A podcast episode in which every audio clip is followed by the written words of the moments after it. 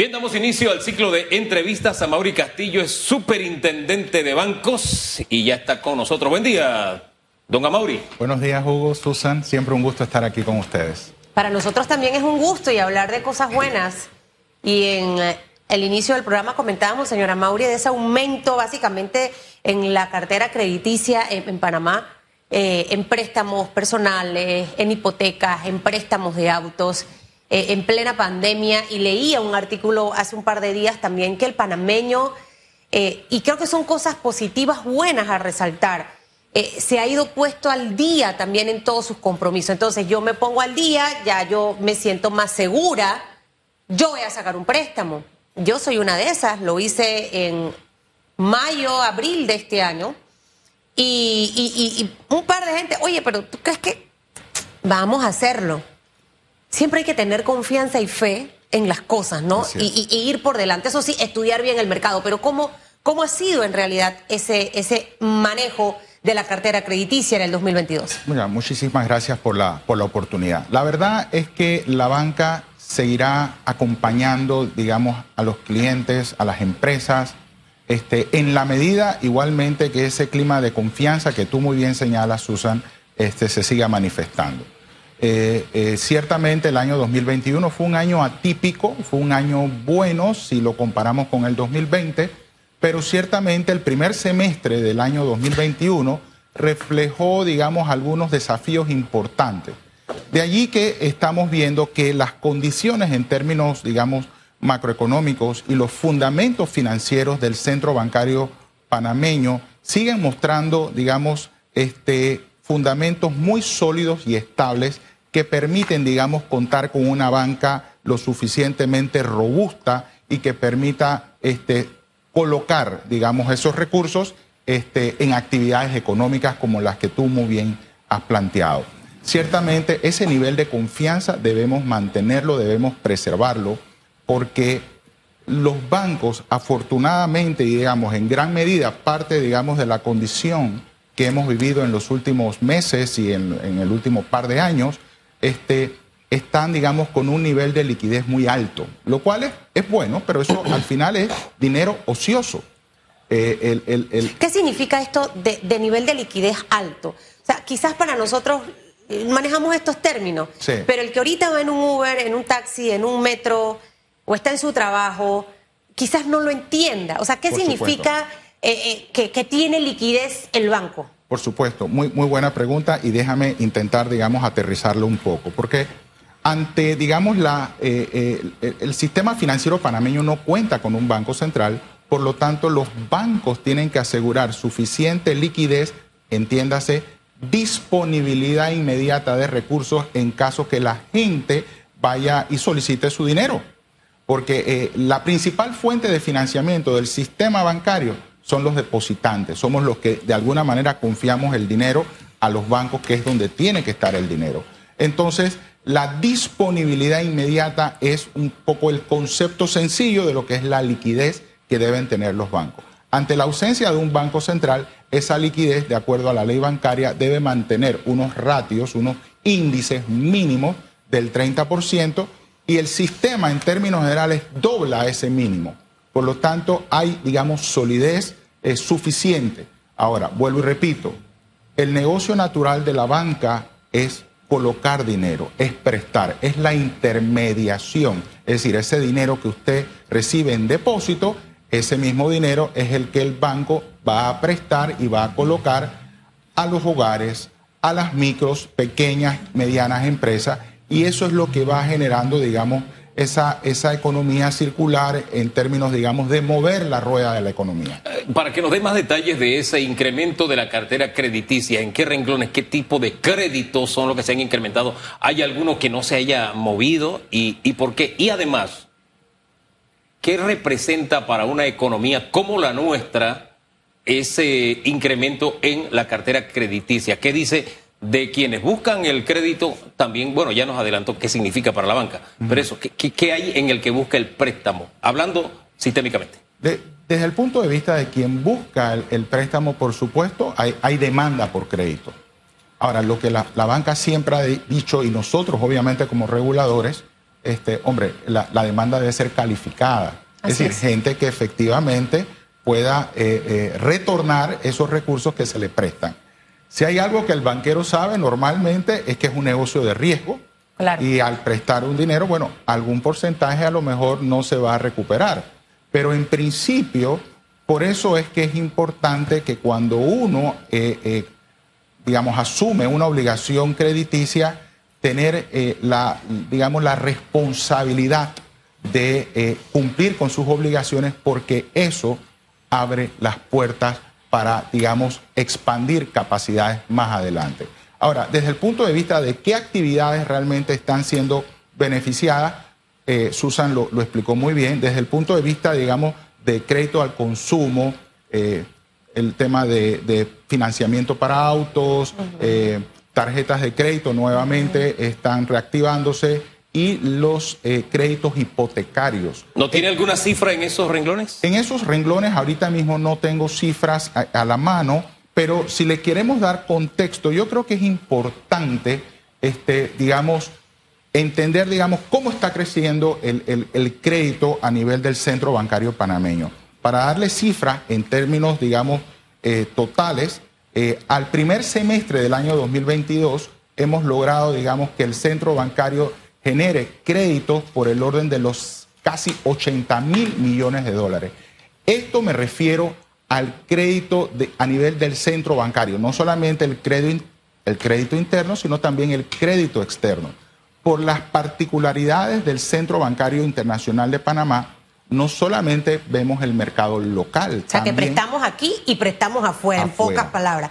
¿El número es, está igual eh, al año pasado o al año antepasado? ha crecido tremendamente. Por ejemplo, el crédito en términos, digamos, totales, crédito interno y externo, estamos hablando que hoy día está eh, eh, por el orden de los 80 mil millones de dólares, pero refleja un aumento importante de unos 8.700 millones de dólares lo que eh, representa un aumento del 12,3%. Ese aumento respecto al año pasado. Al primer semestre del año pasado. Sin embargo, hay que entender también la base de comparación. El primer semestre del año pasado fue, un, semestre también muy atípico. Así es. Estuvimos en medio también de eh, ciertas medidas, digamos, de restricción. Claro. Este, que obviamente la, la base de comparación no es la misma, pero es un indicativo de que efectivamente la banca está nuevamente eh, reactivándose producto de la reactivación de la economía. Y respecto al año 20, el año previo a la pandemia, ¿qué comparación podemos establecer? Muy buena la pregunta, pero aún no estamos, digamos, en los niveles prepandemia. Claro. Y de hecho nuestra estimación para el 2022 es que eso hubiese ocurrido. Este, en este momento estamos realmente analizando los datos de julio, que también fue un año perdón, un mes muy atípico por todo, digamos, las manifestaciones y cierres de calle, pero una vez tengamos eso podemos realmente proyectar si realmente 2022 podríamos llegar a los niveles de crédito del 2019. Es decir, que Julio, sin saber los números, y le doy aquí la tarea, se la pongo, de que nos diga cómo fue Julio, porque si hemos hablado mucho de lo que representó Julio a nivel de cierres de calles para los negocios. Y quizás esto también se vio reflejado en el tema crediticio. Y creo que va a ser interesante para que la gente entienda por qué no es bueno cerrar las calles. Claro. Es bueno protestar, pero no es bueno cerrar las calles e impedir el libre tránsito. Yo me atrevería a decir, señora Mauricio, sin ser banquera, eh, y, mm, hay muchos temas que me, que me apasionan, quizás por la cantidad de sombreros que, que llevo y que ocupo en el día. Eh, en el 2020 estábamos, en el 2021, 2020, viendo todo este tema del COVID y demás. Este año, que en realidad ha sido un año distinto al 2021, pero también hemos tenido eventos que han alterado no solo la tranquilidad de Panamá, sino al mundo. La guerra de Rusia con Ucrania, el tema que se desencadenó con el petróleo. Pero para que usted vea, amigo que me ve y me escucha, a pesar de esto, Creo que nuestra madurez y la manera de enfrentar estos acontecimientos fue muy diferente al 2021 porque nos atrevimos a ir a pedir préstamos. Claro. Eh, y otro factor que creo que es importante que usted acaba de mencionar para quienes nos están viendo en este momento también, es que cuando usted tiene una buena referencia bancaria, mire, a mí me llamaban de todos los bancos habidos y por haber. O sea, era una cosa impresionante.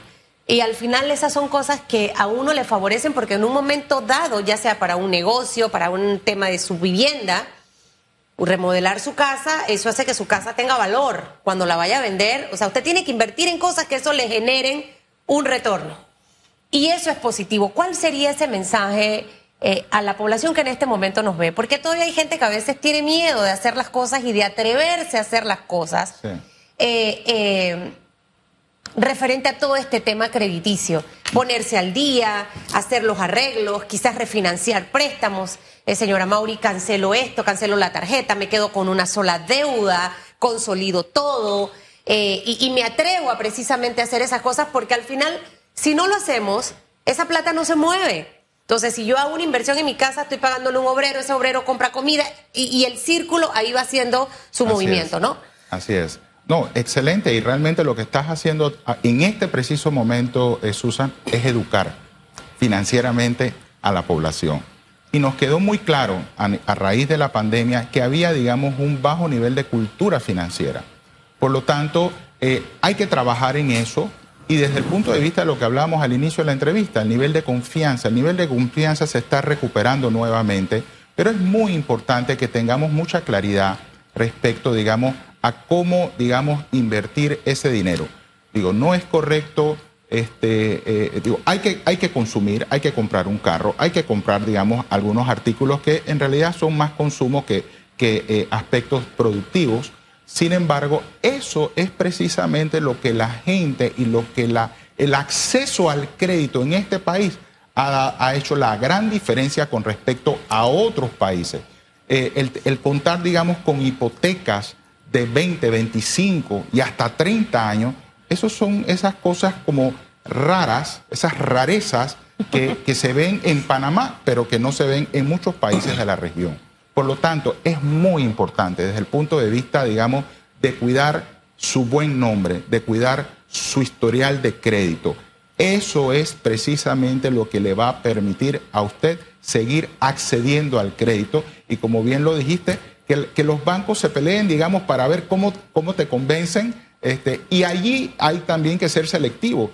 Y, y eso va muy alineado a la educación financiera, es decir, le, le ofrecen una tarjeta, bueno, bueno, pero ¿a qué tasa me vas a ofrecer la tarjeta? ¿Qué beneficio me vas a dar adicional? No es porque tengo una tarjeta y una, dame esa tarjeta.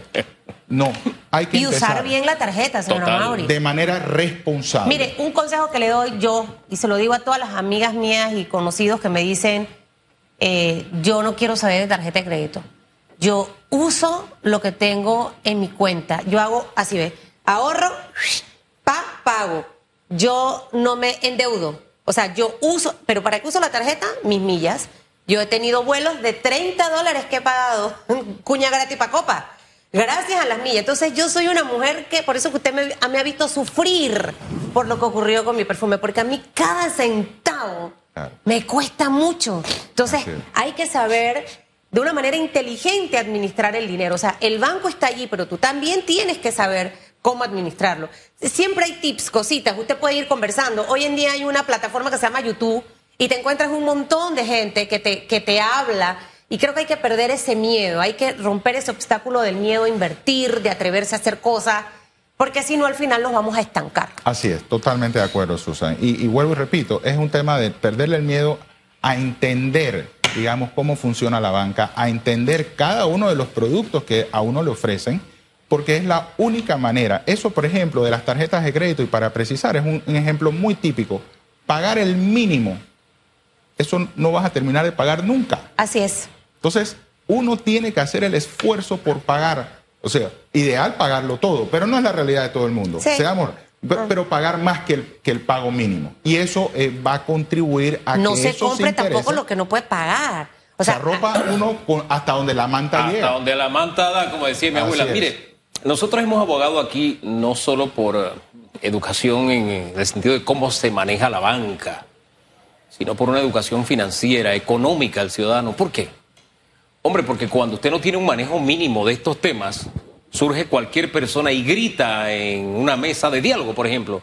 Este sector se embolsilló 300 millones de dólares y usted no tiene trabajo. Usted dice, chuleta, esto como que no suena bien, no es justo. Pero no le dicen realmente que eso fue lo que manejó el sector. no es ni siquiera la ganancia. No, no, no, no, no. Es lo que manejó el sector. Lo que hubo de movimiento en ese sector. Entonces hay mucha manipulación en este tema.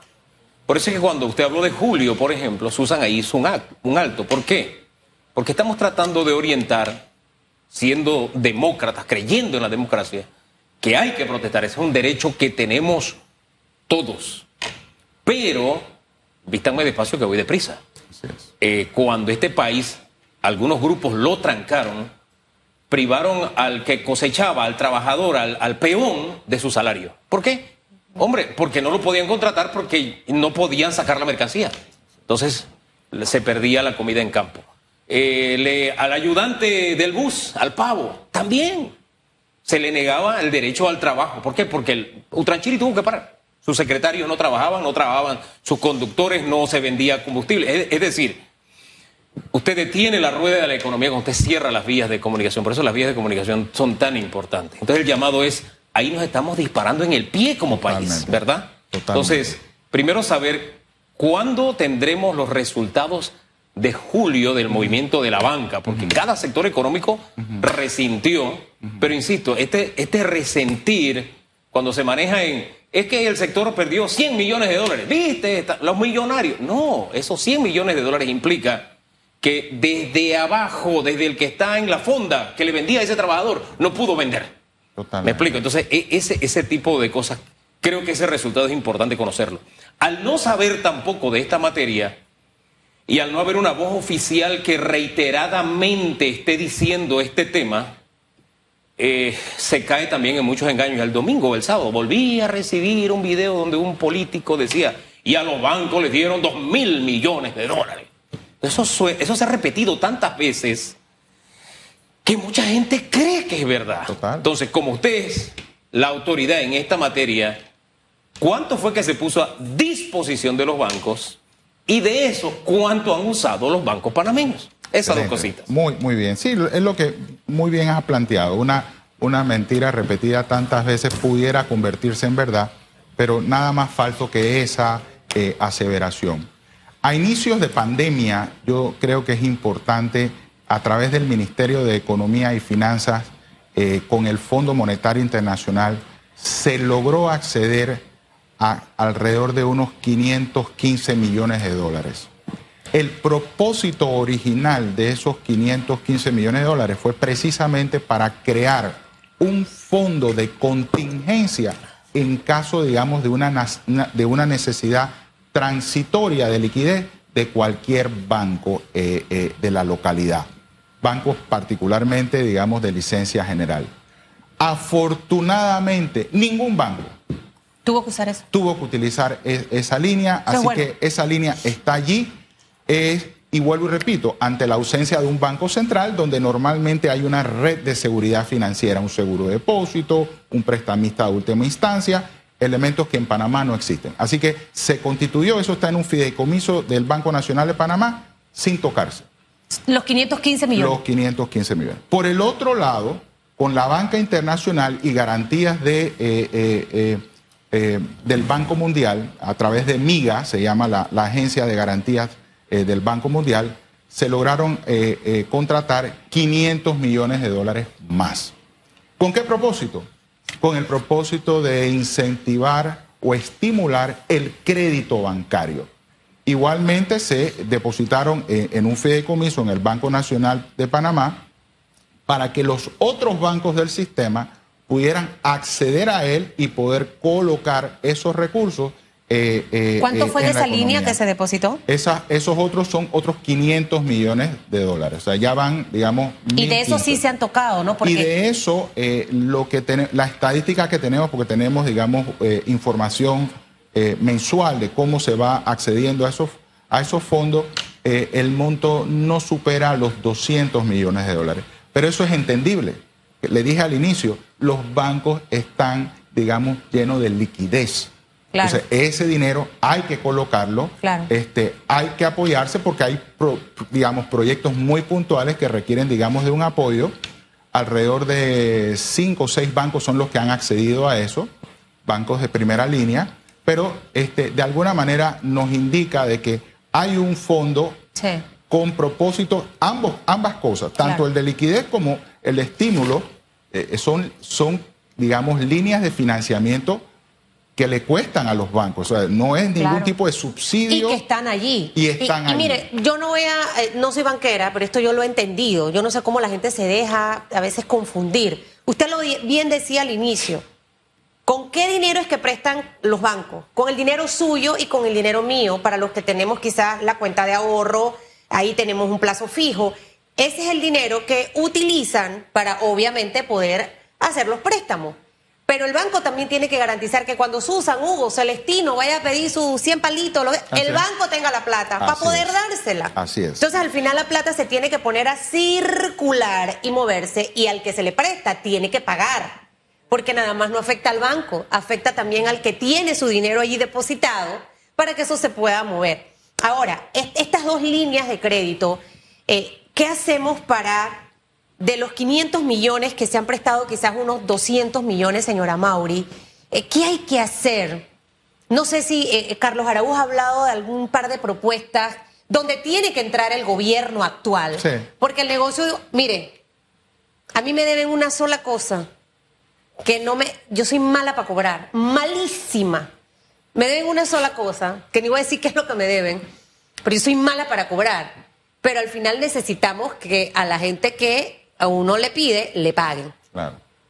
El banco tiene que prestarle al micro, al pequeño, al mediano o al grande, teniendo la seguridad que se le va a pagar el préstamo, porque esa plata no se puede perder. Así es. Entonces, pero algo tenemos que encontrar para tratar de hacer más accesibles esos préstamos. ¿Qué pudiera ser? No sé, sé que hay un plan de modernización del sistema financiero que también están dando. Eh, no sé dentro de, de esa línea y obviamente, si usted considera que esos otros 515 millones que están en otra línea, llegó el momento de revisar en, qué otra cosa pudiera ser. Gracias a Dios no se utilizó por los bancos. a los bancos no se le ha dado subsidio. Estuvo ahí como una garantía precisamente por lo que estábamos viviendo, pero no.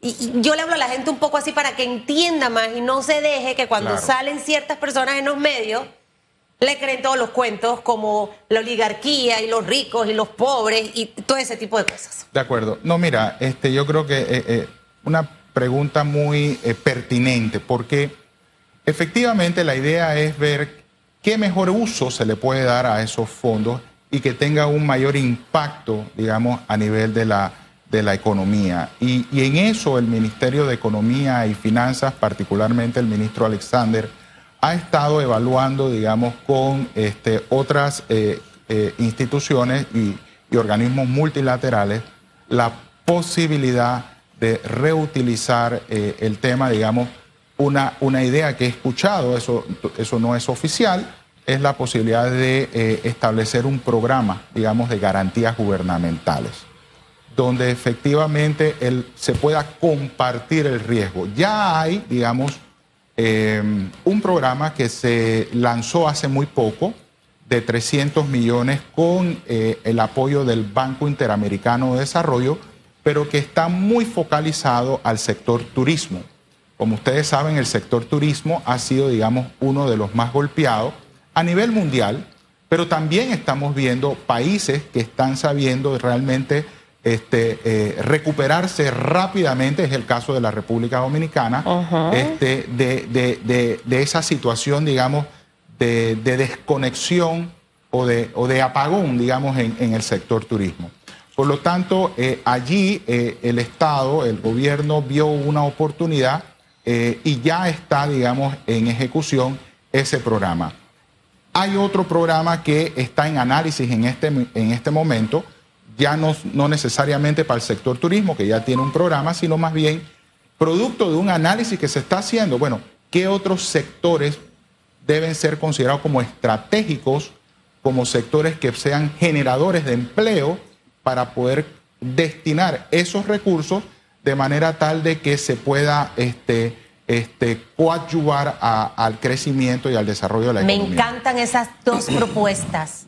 Hay que darles forma sí y ejecutarlas. Así es. mire que me, me, quedo con la entrevista con eso último que acaba de decir. Sí. Eso genera esperanza. Por supuesto que sí. En mucha gente que ahorita mismo, después de los cierres, está pensando quizás hasta en cerrar sus negocios. Sí, no, no, yo creo que no, no hay que perder la esperanza. Panamá es un país, es una plaza que realmente tiene todos los atributos para salir adelante. Es importante, y lo dijiste ya varias veces en tu intervención, o sea, cuando a uno le cuesta el dinero, uno sabe valorarlo. Y ahí también hay que trabajar, porque el dinero fácil o el dinero, el, dinero que, no le cuesta a uno, pues eh, no nos enseña a ser productivos, no nos enseña a ser productivos. Este, y, en ese sentido, si me lo permiten solamente para darte un poquito de contexto muy brevemente sobre ese proyecto de transformación del sistema financiero, es muy sencillo. Lo que queremos es, digamos, lograr a través de una ley de, pagos este, un ecosistema de pago lo suficientemente moderno que permita los pagos este, digitales inmediatos. Eso hoy día no existe y es lo que estamos tratando, digamos, de crear una base sólida para que no solamente los bancos, ¿ah? sino otros jugadores puedan participar de, de ese ecosistema sobre la base, digamos, de, un, de, de una manera ordenada, de una manera responsable y poner a Panamá no, digamos, por encima, actualizarnos, porque estamos rezagados en ese sentido. Oiga, nos dejan picado con este tema. Este tema hay que profundizarlo más, tiene que ver con el día a día de la gente y el tiempo se nos acabó, y pero de verdad quedamos allí. Y, y fíjense, me quedo con algo de lo que hemos conversado en esta media hora, y es que en varias ocasiones hemos planteado el tema educación. Sí, señor. Mm, mire, mi madre ganaba, disculpe que le cuente una intimidad, mi madre ganaba un dólar veinticinco al día, uno veinticinco y ella ahorraba con ese 1.25 y teniendo cinco muchachos. Imagínense. ¿Por qué le cuento esto? Porque eh, entre las tantas mentiras que, nos, que uno escucha repetidamente, es que no me alcanza y no puedo ahorrar. Sí te alcanza. Nada más te pongo el ejemplo de mi madre. Si ella con 1.25 al día lo podía hacer, tú puedes, yo puedo, todos podemos. Y eso forma parte de la educación bancaria, la educación financiera que todos necesitamos para no ser manipulados fácilmente como viene sucediendo o algunos están tratando de hacer. Don Amauri, el compromiso de que regrese y pronto, porque eso último suena música. ¿Sí? Con mucho gusto, gracias. Que le vaya muy bien.